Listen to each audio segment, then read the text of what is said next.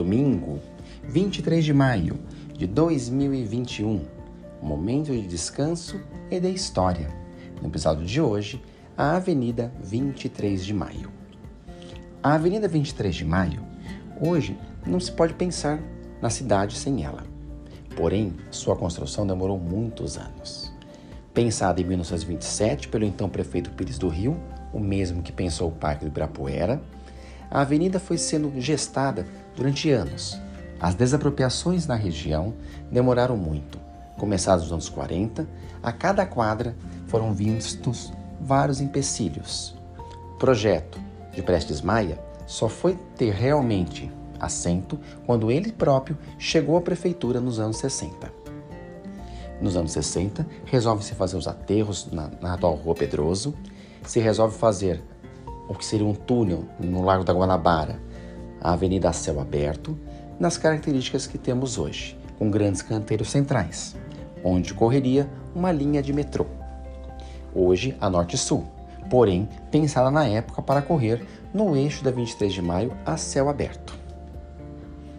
A 23 de maio, apesar de ser projetada por Prestes Maia e iniciada as obras por Prestes Maia, só foi ser terminada pelo prefeito seguinte, o prefeito Brigadeiro Faria Lima.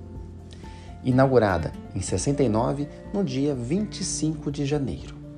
Porém, a pressa da construção trouxeram alguns problemas à avenida: acidentes, asfalto de má qualidade e muitas curvas com a curva errada. Correções que foram feitas somente nos anos seguintes. Os canteiros centrais, devido ao abandono do projeto do metrô, ganharam árvores e outras vegetações, e uma grande escultura diante do atual Centro Cultural São Paulo, de Tomi Otaki. A Avenida 23 de Maio homenageia um momento importante de nossa história, o movimento MMDC, que no dia 23 de maio de 1932, durante uma revolta contra o governo do então interventor federal Getúlio Vargas, tem-se a morte de estudantes Martins, Miragaia, Drauzio, Camargo e Alvarenga.